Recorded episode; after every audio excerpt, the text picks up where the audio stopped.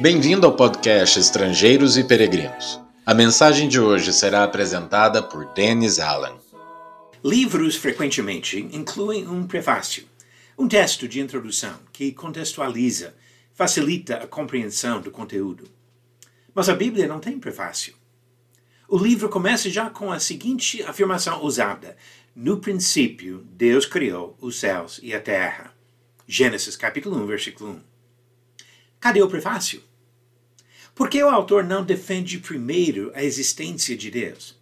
Como pode iniciar com uma afirmação tão ousada sem apresentar evidências científicas para apoiar sua crença em Deus? Mesmo livros que incluem introduções precisam começar em algum lugar, e assim pulam as questões preliminares que podem ou não ser tratadas em outros textos.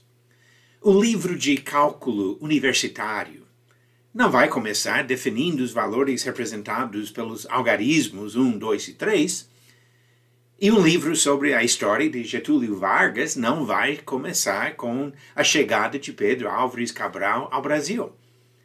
Autores iniciam seus trabalhos em pontos supostamente conhecidos por seus leitores.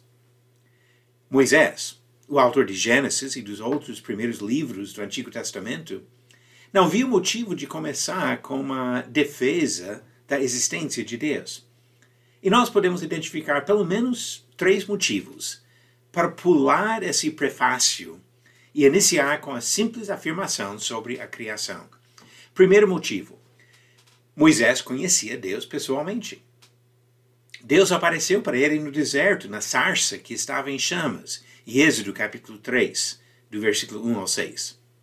Segundo motivo, o povo de Israel conhecia Deus pessoalmente. Esses livros de Moisés, o Pentateuco, serviam para estabelecer um contexto para a situação dos hebreus na formação da nação de Israel. Moisés conduziu milhões de, de israelitas na saída do Egito e no caminho para a terra prometida.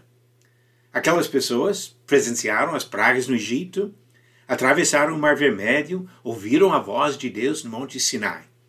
Se Moisés tivesse dedicado páginas à defesa da existência de Deus, esses leitores teriam pulado aquela parte como desnecessária. Mas Gênesis não é somente para os israelitas daquela época. É um livro escrito para o benefício de todos. E assim chegamos ao terceiro motivo Todas as pessoas têm como conhecer Deus. Paulo falou para pessoas de outras nações que Deus não está longe de cada um de nós. Atos capítulo 17, versículo 27. Em outra ocasião, ele explicou que a própria criação serve como evidência suficiente da existência de Deus e da importância de servir a Ele, dizendo que as pessoas que rejeitam Deus estão sem desculpa. Romanos capítulo 1, do versículo 20 ao 22. A Bíblia não foi escrita para provar o que já era evidente para seus primeiros leitores e continua sendo evidente para os leitores atuais. Deus deixou evidências da sua existência por todos os lados, e por esse motivo Moisés começou com a simples afirmação: No princípio, Deus criou os céus e a terra.